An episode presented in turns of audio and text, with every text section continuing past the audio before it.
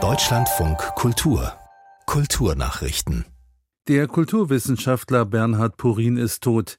Der Direktor des Jüdischen Museums München sei unerwartet in der vergangenen Woche gestorben, heißt es in einem heute von der Stadt München veröffentlichten Nachruf. Der gebürtige Österreicher Purin wurde 60 Jahre alt. Er hatte das neben der neuen Ohel-Jakob-Synagoge stehende Haus seit der Gründung 2007 geleitet. Unter ihm sei es zu einem Ort für innovative Ausstellungsinhalte geworden, heißt es.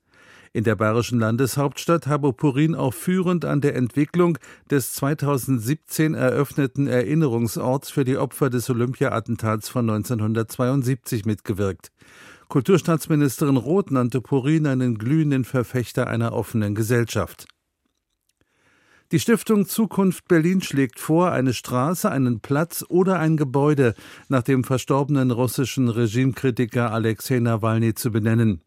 Mit Berlin sei das Schicksal Nawalnys in besonderer Weise verbunden.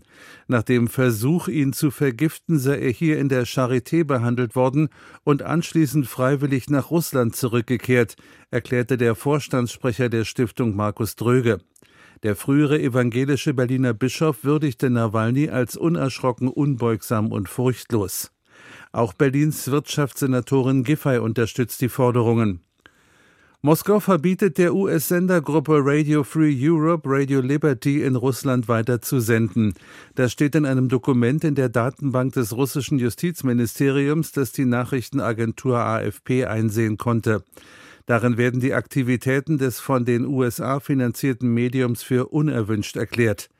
Mit dem Verbot droht auch den Mitarbeitern der Sendegruppe juristische Verfolgung in Russland. Seit dem Beginn der Ukraine-Offensive vor zwei Jahren geht der Kreml zunehmend gegen kritische Stimmen vor und verbot bereits eine Reihe ausländischer Organisationen. Mit Alzu Komaschewa war im Oktober eine Mitarbeiterin der Sendergruppe festgenommen worden. Der Journalistin wird vorgeworfen, sich nicht als ausländische Agentin registriert und gegen die strengen russischen Gesetze zur Militärzensur verstoßen zu haben.